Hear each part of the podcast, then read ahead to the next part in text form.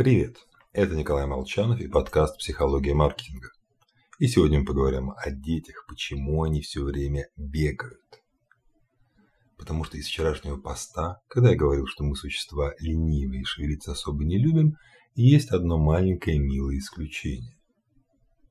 Родители в курсе, что маленькие дети часто, особенно ближе к вечеру, начинают носиться. Бегают, бегают, бегают, бегают по квартире. Что бесит? Но нужно понимать, что дети получают положительные эмоции от движений в прямом смысле слова. А в начале жизни ребенок должен научиться тонкой моторике. А это требует долгой тщательной практики. Поэтому мозг с помощью эндорфинов создает радость от движений. Мы выросли и забыли, что когда-то нам доставляло искреннее счастье просто носиться туда-сюда.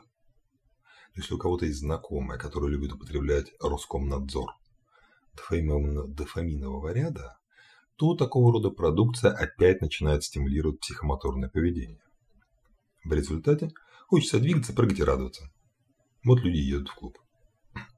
Но остальные, благонравные, законопослушные взрослые, способны получать свой приятный окситоцинчик, окситоцинчик при физическом контакте. Ну, надеюсь, вы поняли, каком. Хотя не только. Окситоцин выделяется вообще при любом контакте. Так что эти, все эти флешмобы с обнимашками, даже с незнакомыми людьми, имеют под собой вполне разумную основу. Поэтому, если взгрустнулось, постарайтесь кого-нибудь обнять. В крайнем случае, хотя бы свои колени или мягкую игрушку. С вами был Николай Молчанов и подкаст «Психология маркетинга».